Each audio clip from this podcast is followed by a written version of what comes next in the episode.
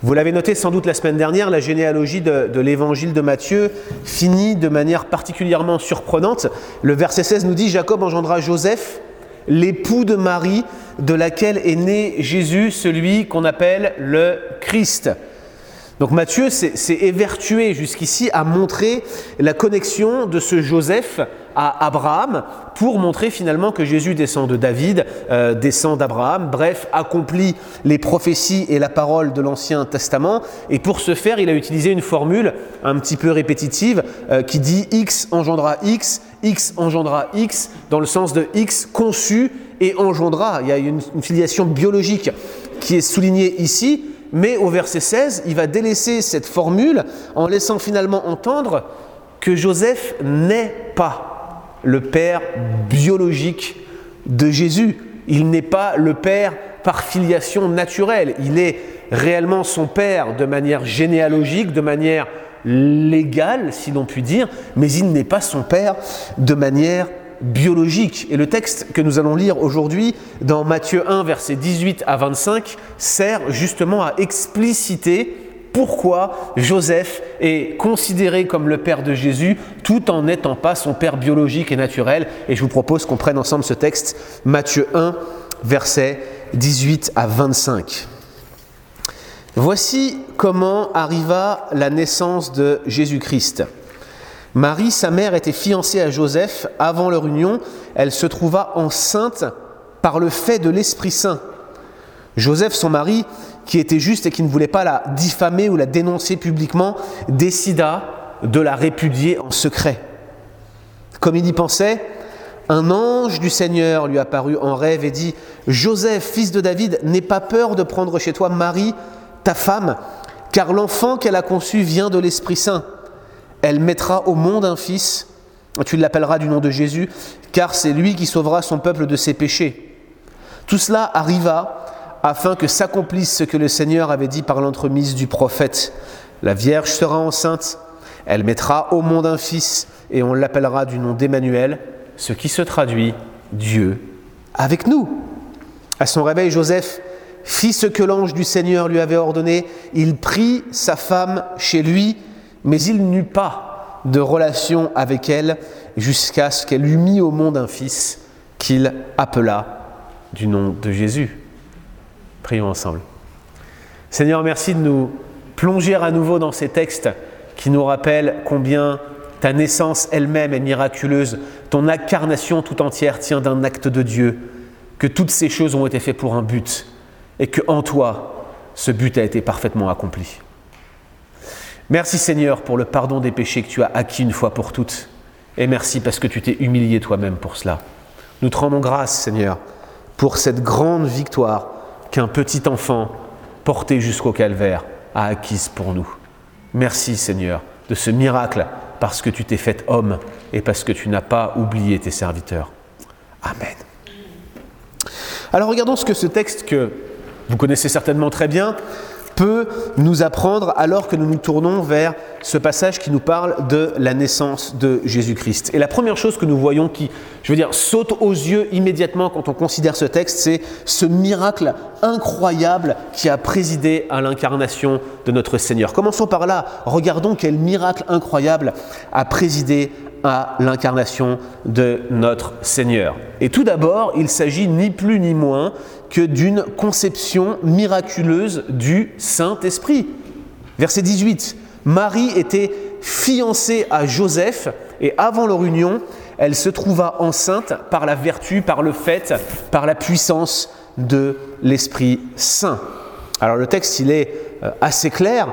Marie et Joseph n'étaient pas mariés, autrement dit, ils n'avaient pas eu de relation sexuelle. Et d'ailleurs, le dernier verset de ce passage nous suggère que même après qu'il l'ait pris chez lui, officiellement marié, il ne l'a connue point, il n'a pas eu de relation avec elle jusqu'à ce qu'elle enfante, mais euh, clairement, il n'avait pas eu de relation sexuelle. Vous avez des détracteurs qui vont toujours polémiquer là-dessus en affirmant que ce texte n'est pas si clair à ce sujet, mais c'est faux, ce serait absolument faire dire au texte le contraire de ce qu'il veut dire. Veut dire que cet enfant est né d'une vierge qui n'avait jamais eu la moindre relation sexuelle. Autrement dit, c'était physiologiquement, physiquement impossible de par ce que l'on connaît de l'humanité et de la biologie humaine. C'est un fait unique dans l'histoire. D'une part, il faut bien comprendre que le statut euh, des fiançailles en Israël impliquait que Marie était vierge. Et ça vaut le coup que je m'arrête un instant sur ces notions de fiançailles et de mariage. Dépendamment de la culture d'où vous venez, vous pouvez avoir une vision du mariage quelque peu différente. Par exemple, en France, un pasteur, un prêtre, ne peut pas légalement marier deux personnes. Il n'a même pas le droit de prononcer le mariage avant que l'officier d'état civil, souvent le maire, puisse constater que le mariage est effectué et le proclamer. C'est la République, c'est l'État qui proclame des mariages. Ici, dans ce pays, il y a euh, une certaine souplesse qui probablement est héritée du système anglo-saxon, où un pasteur qui répond à certains critères, moi je, n'y correspond pas et je n'ai pas fait la démarche, mais Pascal Denot le fait, Raymond Perron l'a, peuvent célébrer des mariages et déclarer marier des personnes qui s'unissent. Nicolas Jem, qui a été euh, le plus récent mariage avec Émilie dans notre assemblée, eh bien c'est comme ça que ça s'est fait. Raymond Perron les a littéralement mariés, c'est-à-dire qu'il les a déclarés mari et femme. Mais dans d'autres cultures, euh, la civilité, la socialité du mariage ne dépend pas d'un déclaratif d'un pasteur ou d'un déclaratif d'un maire. Souvent, ça dépend d'une convention sociale. Parfois, la dot est équivalente au mariage et ça suffit pour déclarer un mariage. Mais ça ne suffit pas pour faire un mariage. Je ne vais pas rentrer dans la théologie du mariage maintenant. Je vous renvoie à un excellent article qui a été écrit par le théologien français Henri Blocher. Mais il suffit, je crois, de mentionner trois principaux piliers sans lesquels on ne peut pas considérer un mariage comme étant un réel mariage établi et biblique. Ces trois critères sont les suivants.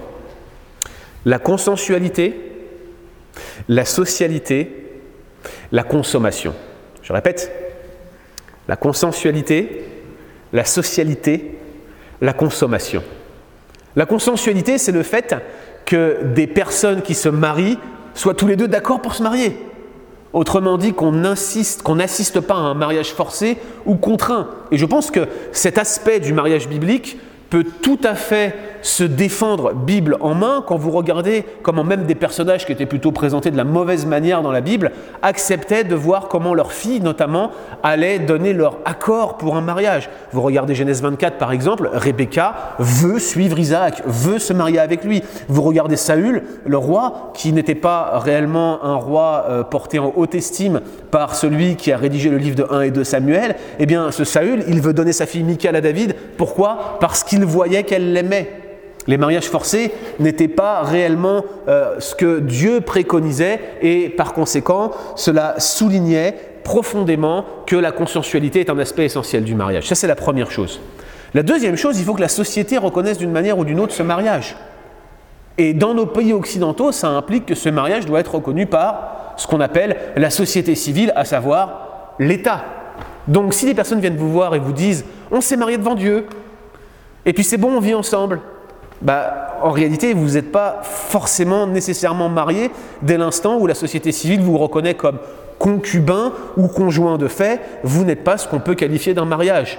Ça implique que dans un pays comme le nôtre, au Canada, aujourd'hui, au Québec en particulier, ou même en France, dans mon pays d'origine, si vous ne passez pas par les instances sociales, vous ne pouvez pas considérer ce mariage comme valide. Et le troisième et dernier aspect qu'on oublie souvent de mentionner, c'est qu'un mariage ne peut être déclaré comme tel que si la consommation a bel et bien eu lieu, autrement dit s'il y a eu ce qu'on appelle une relation sexuelle introductive qui vient en quelque sorte sceller l'alliance et parachever l'alliance du mariage. Et c'était exactement ainsi que ça fonctionnait en Israël à l'époque où ce texte est rédigé. Vous aviez une période de fiançailles qui n'a strictement rien à voir avec ce qu'on entend par, par les fiançailles aujourd'hui.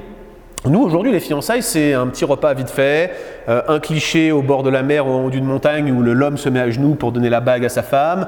Bref, un truc bien romantique, kitsch, bien pour Instagram, un peu quétaine souvent, hein, on s'entend. Mais la réalité, c'est que les fiançailles à l'époque, c'était bien plus que ça, c'était une véritable partie du mariage. C'était, pour ainsi dire, et c'est un peu réducteur que ce que je vais dire là, mais ça va vous aider à comprendre, c'était ce qu'on peut appeler la partie non consommée du mariage. Autrement dit, les deux familles se mettaient d'accord, le mariage était comme initié, et pendant un laps de temps souvent équivalent à à peu près un an, eh bien, ils se fréquentaient de plus en plus proche avec les familles et l'accord des familles qui les suivaient.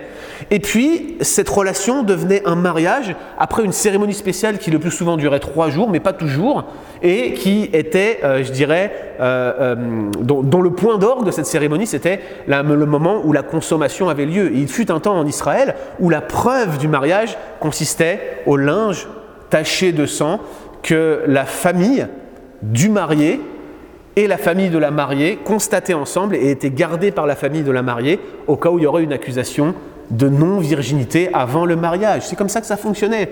C'était la preuve, entre guillemets, la plus plausible et la plus tangible que le mariage était valide, à savoir qu'il avait bel et bien été consommé et que la mariée n'avait jamais eu de relation sexuelle avant le mariage. Donc par conséquent, être fiancé dans l'esprit des personnes qui lisaient ce texte, c'était être vierge. Et si vous n'étiez pas vierge, il y avait un problème et probablement il fallait considérer ce mariage comme douteux ou ne pas se marier du tout si vous étiez la partie masculine. Et puis, il faut bien comprendre que non seulement ces fiançailles impliquaient cela pour les lecteurs, mais comme je l'ai dit, le verset 25 affirme clairement que Joseph n'a eu aucune relation avec Marie jusqu'à ce qu'elle ait mis au monde un fils. Concrètement, ça veut dire quoi? Déjà, ça veut dire que cette affirmation, ça rend compte d'un miracle la naissance de Jésus n'est pas la conséquence d'une relation sexuelle. On n'aime pas euh, prononcer ces mots-là dans le contexte d'église. Vous savez, le mot sexuel, souvent, ça, fait, ça, réveille en nous toutes sortes de choses. Là, on préférerait ne pas aborder de tels sujets. Mais c'est un fait que ce monde euh, marche comme ça. Vous voulez avoir des enfants, il faut avoir des relations sexuelles. Et je veux dire, euh, c'est normal que vos enfants viennent vous voir un jour ou un autre et qu'ils vous demandent Papa, comment on fait des bébés? Vous voyez? C'est ainsi que marche ce monde. Les enfants naissent par le moyen de relations sexuelles, mais pour Marie, elle s'est retrouvée enceinte par le fait de l'Esprit Saint. Et en théologie chrétienne, ce fait d'une importance majeure porte un nom. Cela s'appelle la naissance virginale. La naissance virginale. Alors sur cette naissance virginale, il y a plusieurs choses que vous devez absolument savoir. Première chose, il ne faut pas confondre la naissance virginale et ce que l'on appelle l'immaculée conception. Il y a une certaine confusion entre les deux. Souvent, les protestants ne savent pas eux-mêmes de quoi ils parlent quand ils utilisent le mot immaculée conception, mais ça ne se réfère pas à la même chose. Et souvent, vous allez entendre des catholiques qui vont vous dire Oui, mais vous, les protestants, vous niez la naissance virginale. La raison, c'est que certains protestants la nient, on va le voir tout de suite, mais surtout parce que les protestants nient l'Immaculée Conception, et la plupart des catholiques qui ne connaissent pas leur théologie, malheureusement, pensent que l'Immaculée Conception, c'est la naissance virginale. Or, ce n'est absolument pas ça. L'Immaculée Conception, en réalité, c'est la doctrine catholique de la conception de la Vierge Marie sans tâche. Autrement dit, sans péché originel. Les catholiques pensent que Marie, comme Jésus, n'était pas affecté par le péché originel. Absolument, c'est ce que les catholiques pensent, et il s'agit d'un dogme euh, très tardif de l'Église catholique, puisqu'il a été promulgué sous forme de dogme le 8 décembre 1854, soit quelques années seulement avant que la Vierge Marie apparaisse à Bernadette Soubirous à Lourdes et lui dise ⁇ Je suis l'Immaculée Conception !⁇ cette croyance, il faut le reconnaître, elle existait déjà chez les pères de l'Église dès le IVe siècle, mais ce qu'il faut bien comprendre, c'est que si nous rejetons cette euh, doctrine de l'Immaculée Conception, et on a raison de le faire, ce n'est pas pour autant une négation du miracle de la naissance virginale. La naissance virginale, c'est le fait que Marie soit euh, ait enfanté Jésus et ait conçu Jésus exclusivement au travers de l'action de l'Esprit Saint sans le moindre recours à une relation sexuelle. Donc ne confondez pas les deux, ça c'est la première chose. Ensuite, ce qu'il faut comprendre sur la naissance virginale, c'est que ça a été, ça l'est moins mais ça l'est toujours, l'une des affirmations du dogme chrétien, l'un des, piliers doctrinaux de l'incarnation de Jésus-Christ, qui a été le plus contesté par la critique et notamment par les protestants libéraux. Souvent, on voit les théologiens libéraux aujourd'hui comme euh, faisant preuve d'une sorte de relativisme éthique. Si aujourd'hui je vous demande pourquoi est-ce qu'on ne s'associe pas aux théologiens critiques ou libéraux, vous allez me répondre des sujets éthiques, par exemple le mariage homosexuel.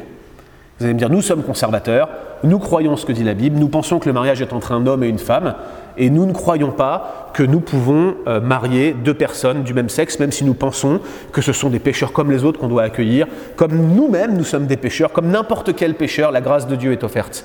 Mais nous ne pourrons pas marier deux personnes du même sexe. Nous pensons que la Bible nous empêche de le faire, n'est-ce pas? Nous croyons cela. Mais vous savez que des églises protestantes libérales, ont tendance à marier deux personnes du même sexe. Voilà, c'est un, fait. Souvent, lorsqu'on parle d'église libérale, on pense à des sujets comme celui-là, le mariage homosexuel, le relativisme éthique sous toutes ses formes. Mais en réalité, le relativisme éthique, dans les églises libérales, il commence par un relativisme doctrinal.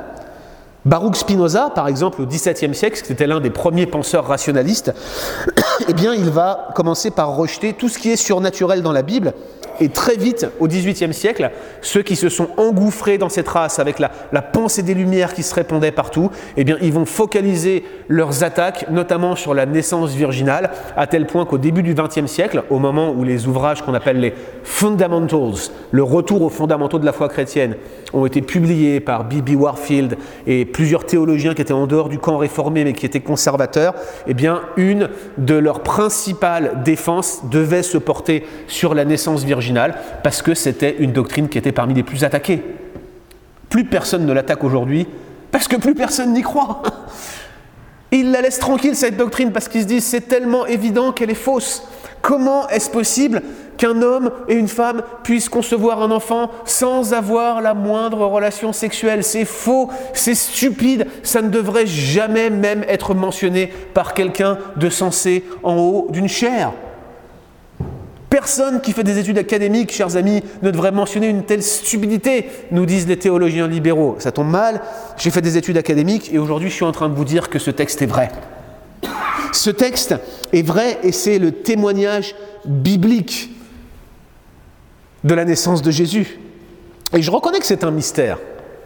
Je reconnais que c'est un mystère qui est compliqué à appréhender, un mystère absolu dont nous ne percevons que les contours. Et à vrai dire, les théologiens évangéliques, les théologiens bibliques, les théologiens qui aiment la parole de Dieu, qui la serrent dans leur cœur et qui veulent y regarder la parole de Dieu véritable, inspirée, celle qui nous est communiquée sans erreur, eh bien ces personnes-là, généralement, vont aussi se poser des questions parce qu'on ne comprend pas tout sur ce texte. C'est juste incroyable ce que l'on lit ici. Par exemple, euh, des questions comment, comment, comment en Marie, par exemple, le Dieu éternel a pu se faire petit enfant? Par quel procédé? Concrètement, comment ça marche? Je vous avoue que je n'ai pas la réponse toute faite à cette question. D'où vient cette nature humaine? Comment a-t-elle été ajoutée à la nature divine? Je vous rappelle que la nature humaine, elle est temporelle. Je veux dire, elle a un commencement, une fin, théoriquement. Donc elle est créée spécifiquement pour cette occasion d'incarnation. Vous voyez? Mais, mais Jésus, c'est la deuxième personne de la Trinité, c'est le Dieu éternel. Alors comment cette nature humaine a été comme euh, présentée à Christ de sorte qu'il l'a revêtue dans l'incarnation? Généralement, si ça vous intéresse, en théologie, on parle d'anipostasie et d'anipostasie. Voilà, j'ai dit les mots compliqués. Ce sont des termes qui ne font que jeter un voile sur notre ignorance chers amis. Parce qu'on ne sait pas comment ça fonctionne. On est à tâtons, on peut vous dire ce que ça n'est pas, mais on peine à vous dire comment ça s'est produit. Par quel processus l'Esprit a-t-il initié la gestation en Marie? Les textes ne nous disent rien. Nous n'en sommes réduits qu'à des conjectures. Avec toutefois, il faut le dire, certaines doctrines bien établies, sur lesquels on peut être sûr, et c'est ce qu'on regardera ensemble pour ceux qui viennent le 14 décembre. Je vous rappelle hein, que vous pouvez vous inscrire à cette formation encore en ligne qui aura lieu dans cette église le 14 décembre ici. Nous avons donc ici un miracle qui est unique et qui d'emblée de jeu met Jésus à part par rapport au reste du genre humain. C'est un homme, mais ce n'est pas un homme comme les autres. C'est un petit bébé, mais ce n'est pas un petit bébé comme les autres. Mon petit bébé n'est pas un petit bébé comme les autres, mais ce petit bébé-là a quelque chose de plus encore que n'importe quel petit bébé de ce monde, y compris quand c'est le plus beau du monde, c'est-à-dire le mien. Il faut bien comprendre que cette naissance virginale implique euh, un certain nombre de choses. Imaginez-vous, vous êtes mari et vous savez que vous n'avez jamais eu de relation sexuelle, vous le savez vous, au moins vous, et d'un seul coup vous vous retrouvez enceinte.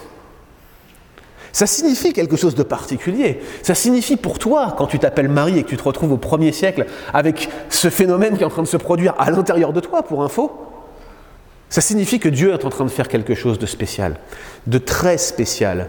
Et Marie était probablement l'une des premières à comprendre qu'un fait eschatologique, que quelque chose qui touche à la fin des temps était en train de se produire maintenant.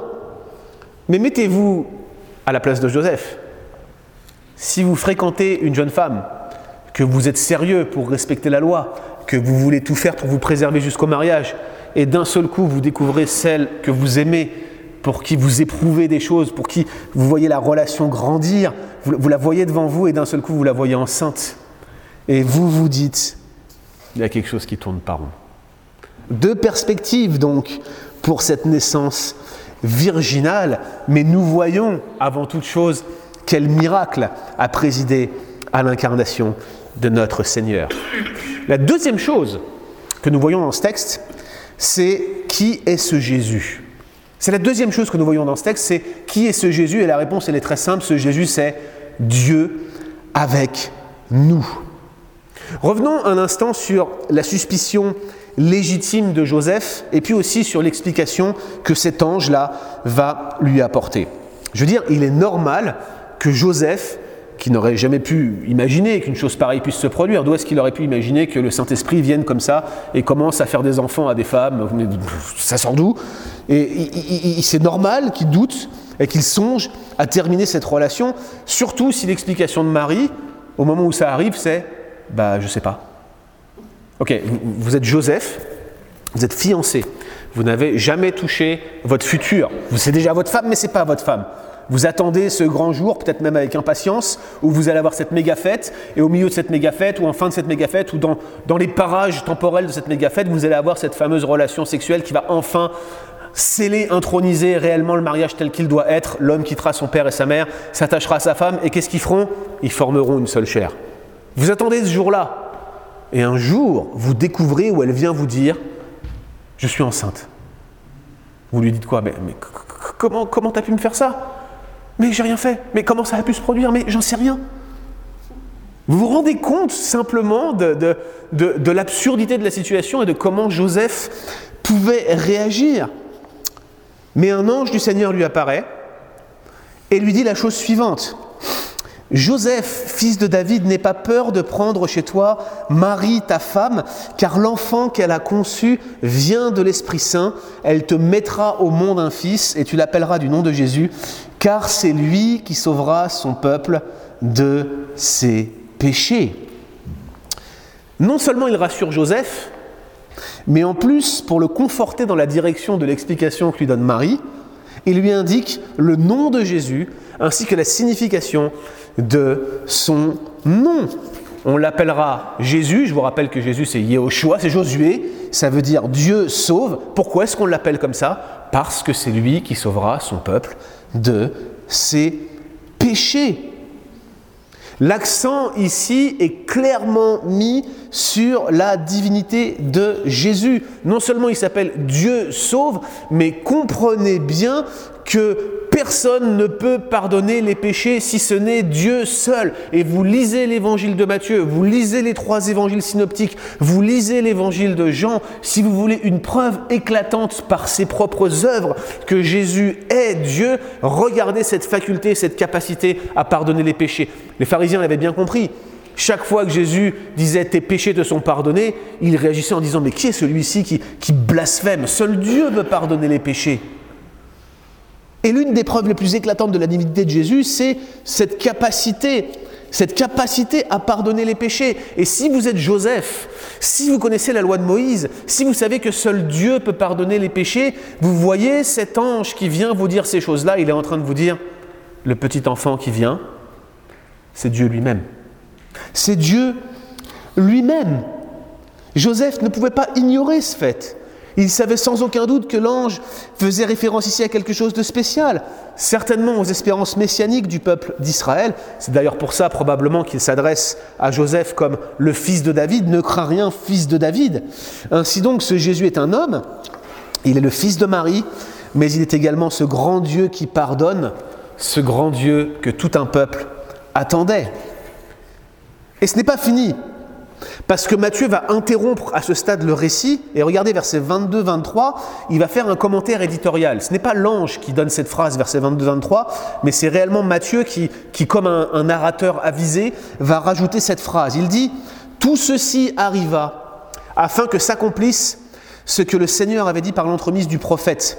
La Vierge sera enceinte, elle mettra au monde un fils, et on l'appellera du nom d'Emmanuel, ce qui se traduit Dieu avec nous. Matthieu utilise ici un procédé qu'il va régulièrement employer ensuite dans son évangile en utilisant cette formule Tout ceci arriva car. Et souvent, pour expliquer l'usage de cette formule, enfin plutôt il utilise cette formule pour expliquer l'usage d'une citation de l'Ancien Testament qui va introduire. Matthieu n'a de cesse que de montrer spécifiquement comment l'arrivée de Jésus, le ministère de Jésus va accomplir les prophéties de l'Ancien Testament. Et ici, il veut clairement démontrer comment Jésus accomplit l'écriture au travers de sa venue. Et vous allez voir la semaine prochaine, il utilise cette formule encore plus dans le reste du chapitre 2. Le texte auquel il fait allusion ici, c'est celui que nous avons lu pour notre lecture communautaire, vous l'avez encore sous les yeux, c'est celui d'Ésaïe 7, 14. Écoutez donc, maison de David. Est-ce trop peu pour vous de lasser la patience des hommes que vous lassiez encore celle de mon Dieu? C'est pourquoi le Seigneur lui-même vous donnera un signe. Voici la Vierge deviendra enceinte, elle enfantera un fils et on lui donnera le nom d'Emmanuel. Il mangera de la crème et du miel jusqu'à ce qu'il sache rejeter le bien et du mal, le bien et le mal et choisir le bien. Pardon, jusqu'à ce qu'il sache rejeter le mal et choisir le bien. Mais avant que l'enfant sache rejeter le mal et choisir le bien, le pays dont tu crains les deux rois sera abandonné. Et là, vous vous dites, quel est le rapport entre ce texte et la citation de Matthieu. Et à vrai dire, si vous regardez toutes les citations de Matthieu de l'Ancien Testament, vous vous dites, mais il ne serait pas en train de faire un peu du hors contexte? Est-ce que Matthieu n'aurait pas dû prendre le cours d'herméneutique de Guillaume Bourrin en ligne il y a quelques semaines de ça? Non, chers amis. C'est vrai qu'à première vue, ça peut paraître être un problème, parce que dans le contexte original, clairement, le texte n'a rien à voir avec une prophétie messianique, c'est même plutôt un reproche prophétique que Ésaïe fait vis-à-vis de l'incrédulité d'Akaz, et il lui dit Ah bah t'es incrédule, je paraphrase, t'es incrédule, eh ben je vais te bénir quand même, tiens, tu vas avoir un fils. A priori, c'est l'annonce d'un fils qui va naître à Akaz et qui sera un roi positivement présenté, probablement, c'est une référence à Ézéchias qui va arriver bientôt, en tout cas dans le contexte original. Mais le texte laisse cependant euh, quelques indications quant à une portée future, une portée future qui va plus loin que le sens immédiat. Par exemple, il parle d'une prophétie qui est faite pour toute la maison de David, et surtout il lui donne un nom, ou plutôt un titre. Et ce titre, c'est Emmanuel, Dieu avec nous. Il semble qu'en fait dans ce texte, il y a un sens qui se réfère à la réalité immédiate que Ésaïe prophétisait, et il y avait aussi un sens plein, complet, qui se réalise en Jésus. À vrai dire, il faut voir ça un petit peu comme un espèce de cycle. Nous, euh, occidentaux, européens, canadiens, américains, quand on pense à l'histoire, on pense à une espèce de ligne, d'accord? Et on a l'impression que l'histoire, eh bien, elle est linéaire. Les événements se succèdent les uns aux autres dans une espèce de ligne. Mais pour les auteurs bibliques, le plus probable, c'est qu'ils voyaient l'histoire comme un espèce d'escalier en colimaçon qui monte. Vous voyez? Et pour eux, les événements de l'histoire, dirigés par Dieu, parce que Dieu est l'auteur de l'histoire, ils se répètent et ils s'intensifient. C'est comme cela que vous pouvez regarder les nombreuses répétitions que vous retrouvez dans l'ensemble du canon biblique, ce n'est pas parce que les auteurs étaient bêtes et ils ont fait que de se copier les uns les autres de manière grossière, de sorte qu'on peut le détecter aujourd'hui, comme certains libéraux le pensent, c'est plutôt que les mêmes événements très semblables se produisait dans l'histoire de la rédemption parce que les humains ne comprennent pas et Dieu, malgré tout, écrit l'histoire. Alors c'est comme ça que vous retrouvez par exemple la destruction de Sodome et Gomorre en Genèse 19 et vous avez un récit très similaire qui emploie presque les mêmes mots dans Juge chapitre 19 avec la destruction de la tribu de Benjamin. C'est comme ça aussi que vous retrouvez les mêmes événements entre le cycle d'Élysée et celui d'Élie. On a l'impression que parfois il y a les mêmes histoires avec quelques détails qui changent. Une veuve, un fils qui meurt, etc., etc.. Ça se reproduit parce que l'histoire n'est qu'un cycle qui ne fait que circuler les uns avec les autres, qui, qui, a des correspondances les unes aux autres et qui se répètent, et par conséquent, ils savent, c'est la preuve ainsi que Dieu écrit l'histoire. La naissance du fils d'Akaz, c'était un signe que Dieu n'allait pas abandonner la dynastie de David. Dieu était toujours avec eux. Et la naissance de Jésus démontre que Dieu n'a toujours pas abandonné la dynastie de David dans les faits. Il va même plus loin. Il a amené cette prophétie à un but ultime. Il a rendu cette prophétie tangible en chair et en os, si je puis me permettre. L'idée, c'est que Dieu est avec nous. C'est ça que Matthieu veut souligner. Dieu est avec Israël au temps d'Akaz, il l'était au temps d'Ésaïe, et il l'est pleinement en Jésus-Christ au moment où Jésus s'incarne. L'intervention dans l'histoire devient concrète, tangible. Il assume une nature semblable à la nôtre pour pouvoir nous sauver. Encore une fois, on retrouve la même réalité que celle que je présentais tout à l'heure. Jésus-Christ n'est autre que Dieu fait homme. Nous voyons enfin quelle est l'attitude attendue d'un juste dans ce texte. Nous voyons finalement quelle est l'attitude attendue d'un juste. Joseph, si vous regardez bien, verset 19, est présenté comme une personne juste. la question qui se pose, c'est en quoi Joseph était-il juste? C'est une bonne question qui mérite d'être soulevée. Un commentateur, R.T. Francis, suppose que cette justice désigne le fait que Joseph prenait soin d'observer la loi de Moïse. Alors il reconnaît que, Deutéronome 22 suggère que dans de tels cas, le cas où on trouvait une fiancée qui était enceinte, donc qui aurait potentiellement commis un adultère, eh bien la règle, c'était d'aller prendre cette femme et de la lapider. C'est terrible. Il reconnaît ça, mais il sait qu'au premier siècle, la peine de mort, elle avait été abolie. Vous savez que les Romains régnaient en Judée et qu'ils avaient laissé certains pouvoirs législatifs mineurs aux Juifs, mais tout ce qui était du domaine de la peine de mort, les Juifs n'avaient plus le droit de l'exercer. Et donc toutes ces lois-là, là, eh bien, soit elles étaient exercées par les Romains dans les cas de sédition grave, soit tout simplement, eh bien, la peine de mort, elle avait été commuée en quelque chose d'autre. Et dans le cas présent, eh bien, ce qui se passait au premier siècle, c'est que l'on divorçait.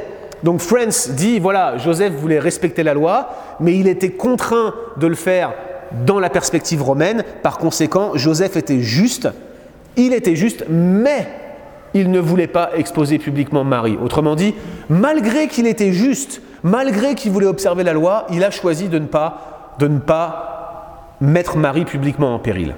Ok?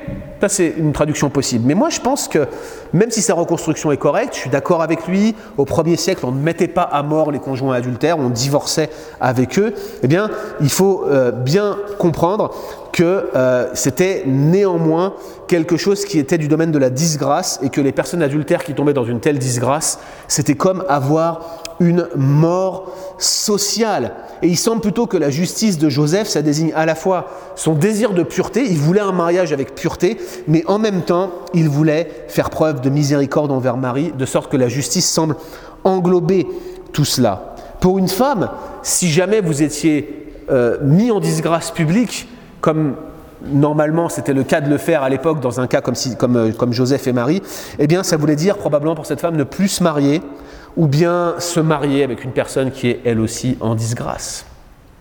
Dur, dur, dur. Pensez à cette femme samaritaine. Vous savez, celle qui avait cinq maris là. Est-ce que vous avez déjà noté à quel moment elle sort pour aller puiser de l'eau?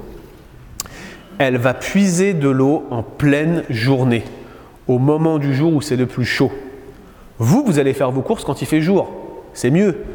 Et c'est vraiment embêtant quand l'hiver tombe, la nuit tombe à 16h30, 17h l'hiver au Québec. On est tous pénalisés par cela.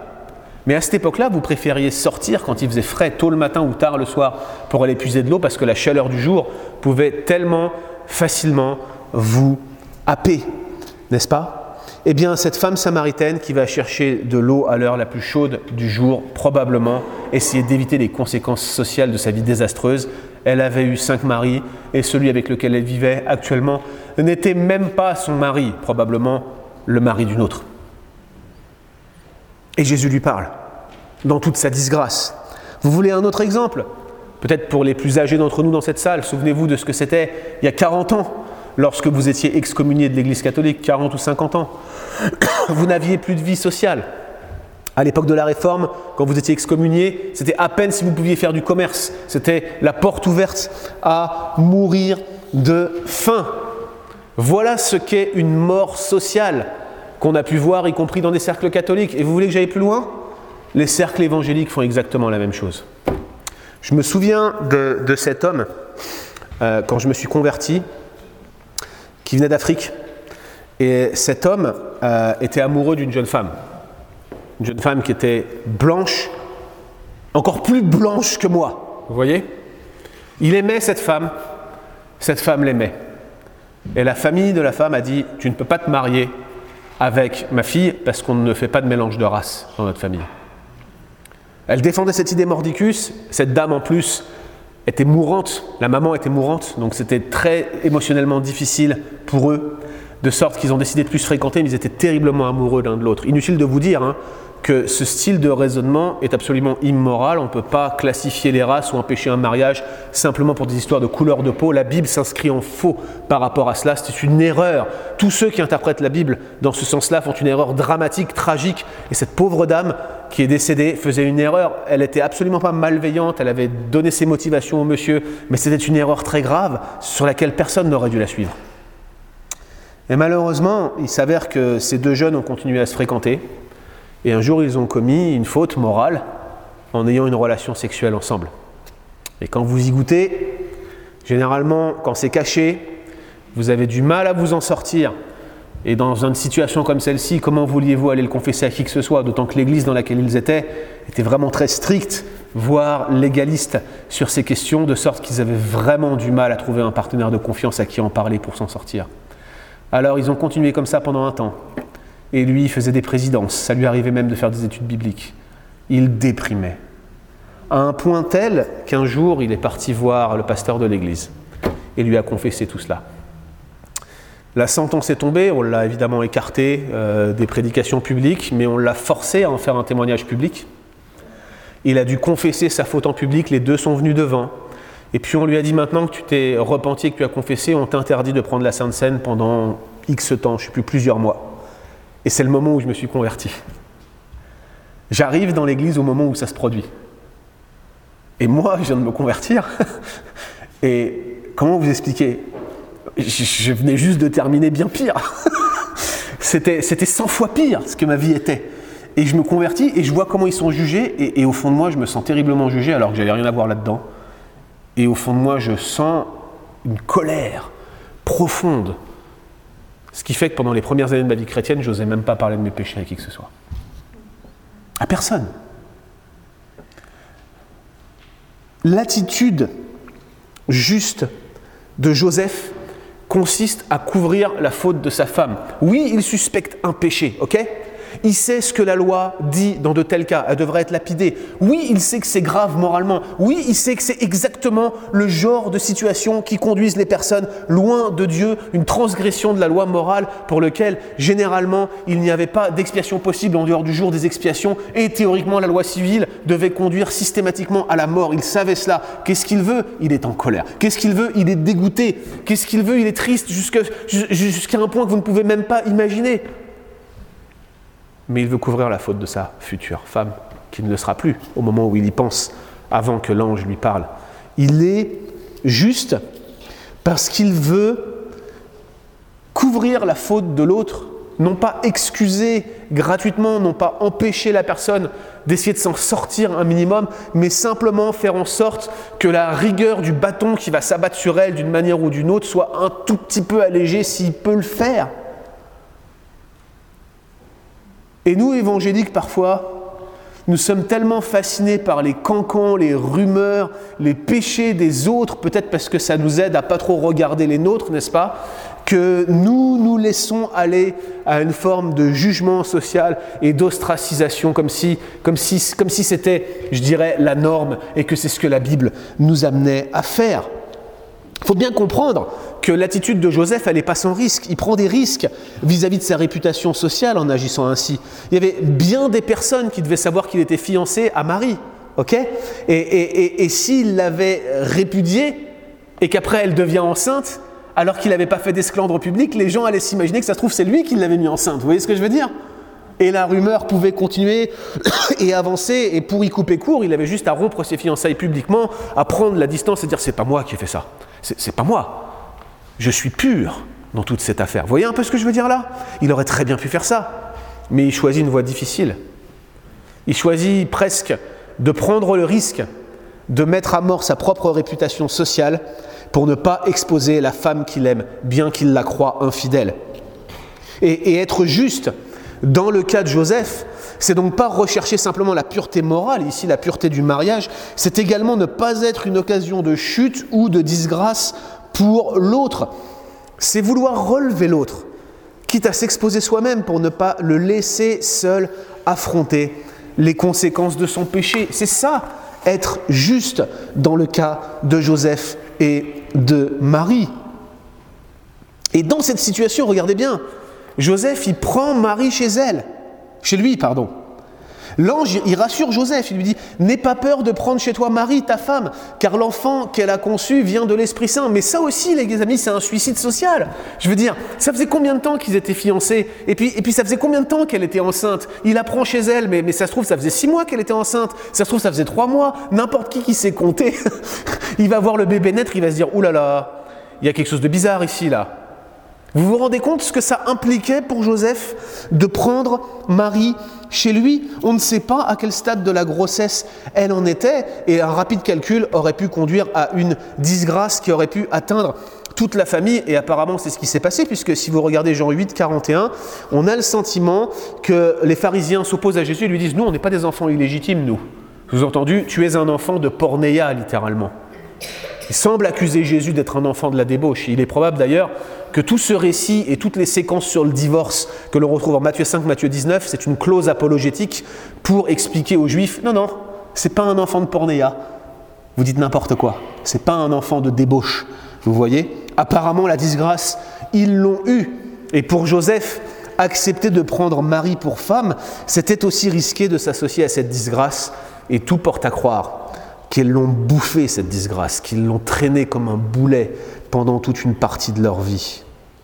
C'était accepter de porter avec elle les conséquences sociales d'une faute qui en réalité n'en était pas une. C'était être solidaire même dans les moments les plus durs. La thèse que je défends à la lecture de ce texte, c'est qu'en tant qu'Église, on devrait être solidaire de la même manière. Peut-être vous allez prendre un jour quelqu'un en faute redressez-le avec un esprit de douceur. Prends garde à toi-même, de peur que tu ne sois tenté. Il y a quelques années, j'étudiais au Texas. Et j'ai vu un frère de l'église, un jeune frère qui était euh, membre de cette église et qui allait dans la même faculté que moi. Son comportement en cours n'allait pas. Il avait un comportement euh, presque contestataire avec les professeurs, puis il commençait à bloguer sur la toile en disant des choses extrêmement négatives, parfois calomnieuses. J'étais extrêmement gêné de cela. Vous savez ce que j'ai fait? J'ai très mal fait. J'ai été voir les anciens de l'église et je leur ai dit ça. Je leur ai dit, je pense qu'il y a un problème avec lui. Alors il faut comprendre hein, le, contexte. J'étais en train d'être associé aux anciens de l'église, ils se préparaient à m'envoyer en tant que pasteur. Donc je leur explique ça comme si j'étais membre du conseil d'anciens, je ne l'étais pas. Ils m'ont regardé, ils m'ont dit, pourquoi tu viens nous dire ça? Est-ce que tu as été lui parler? Et ils m'ont vertement repris. J'ai vraiment eu honte. C'était il n'y a pas si longtemps. J'ai vraiment eu honte, sérieusement, j'ai eu honte. Et je suis allé voir le frère et je l'ai repris. Vous savez quoi? Du jour au lendemain, il a arrêté de faire ce qu'il faisait. Il m'a écouté. Je ne sais pas pourquoi. Je n'ai pas eu de malveillance de ma part. J'ai aucunement voulu l'exposer. Mais le fait même que j'ai réagi comme ça s'opposait au principe biblique d'aller le revoir d'abord seul à seul et de voir si je pouvais gagner mon frère, vous voyez Et des péchés, vous allez peut-être en découvrir devoir confronter des gens. Et j'ai envie de vous dire une chose, et aujourd'hui j'aimerais l'affirmer extrêmement fermement. Sachez que les anciens de cette Église ne répètent pas ce que vous leur dites sous le sceau de la confession. Et ça devrait être le cas de tous les chrétiens ici. Il y a une seule et unique raison pour laquelle on doit exposer certaines situations, c'est quand elles risquent de porter un préjudice à l'Église. Alors certains péchés, comme des actes type pédophilie, ne peuvent rester silencieux quand un pasteur le sait. On met toute l'Église en danger, il faut travailler ensemble à cela. Mais j'ai envie de vous dire, si votre péché ne concerne que vous, pourquoi on irait exposer davantage votre péché et votre situation pour aller en faire une occasion de scandale pour l'Église? Est-ce réellement ce à quoi la parole nous appelle? Nous ne parlons que quand nous savons qu'il peut y avoir une incidence publique ou quand il peut y avoir une incidence sociale. Et toutes les, tous les quatre disciplines qu'on a pu avoir à gérer dans notre Église obéissent à cette règle. Dites-vous un truc, vous venez me voir, vous me confessez un péché, je ne vais pas aller le raconter à Christian. Dis même à ma propre femme. Et vous pouvez demander à Ophélia, qui est présente parmi nous aujourd'hui, qui est professionnelle dans l'accompagnement, euh, le conseil et le suivi de personnes dans un contexte différent. Demandez-lui simplement de vous raconter une des histoires qu'on lui a confiées dans le creux de l'oreille. Jamais elle ne le fera certainement pas à ses pasteurs et à ses anciens. Et voilà ce que ça implique d'avoir confiance dans notre Église. Et j'ai la conviction que si nous entretenions un climat sain de confiance, et je crois que nous sommes sur la voie de le faire, je ne suis pas en train d'accuser qui que ce soit ou quoi que ce soit ici dans notre Église, nous serions vraiment en train de vivre quelque chose d'unique en matière de confession des péchés. Confessez vos péchés les uns aux autres, dit la Bible. Pas à des professionnels, pas à tout le monde mais à des personnes de confiance dont vous savez qu'ils pourront vous aider, vous accompagner, vous reprendre le cas échéant. Ça porte un nom, ça s'appelle des groupes de croissance, et c'est utile pour chacun d'entre vous. Ma question pour vous, comment réagissez-vous au péché des autres? Est-ce pour vous une occasion de ragot? Est-ce une occasion de vous revaloriser, vous pécheurs, aux yeux d'un pire que vous? Ou bien est-ce une opportunité pour vous de partager l'œuvre de la grâce de Dieu dans votre vie, en couvrant la faute des autres, en les aidant à s'en sortir et en faisant preuve de sagesse dans la manière de gérer la graduation qui peut-être un jour, si il y a non-repentance et si le péché infecte les autres, conduira à la discipline d'Église. Ça arrive. Ce sont des situations qui arrivent, mais avez-vous tout fait, premièrement, pour aider le pécheur qui cherche de l'aide auprès de vous? La naissance miraculeuse de Jésus, c'est un formidable rappel du sens de l'incarnation. Dieu s'est fait homme pour notre rédemption et c'est ça le cœur du message de Noël qui est présenté sous nos yeux. C'est le miracle de l'incarnation. Elle nous rappelle que Christ lui-même est venu démontrer l'œuvre de la grâce de Dieu pour des pécheurs tels que nous. Serons-nous capables de partager concrètement cette grâce dans l'Église et jusqu'aux extrémités de la terre. Prions. Seigneur Jésus, merci pour ta grâce et merci pour la grâce que tu répands dans notre cœur. Merci parce que tu es un Dieu qui pardonne les péchés, qui pardonne non pas en considérant le péché comme quelque chose de pas grave ou de bénin, Seigneur, mais qui pardonne en donnant ta vie pour que nous puissions vivre. Merci de nous aider à nous souvenir en ces temps de Noël de l'introduction du Fils de Dieu dans le monde, de l'incarnation de notre Seigneur et Sauveur Jésus-Christ, de ce petit enfant qui, une fois devenu homme, s'est donné pour nous sur la croix. Nous te rendons grâce, Seigneur, de cette grande vérité, de ce grand miracle que tu nous offres, et nous te bénissons au nom de Jésus-Christ. Amen.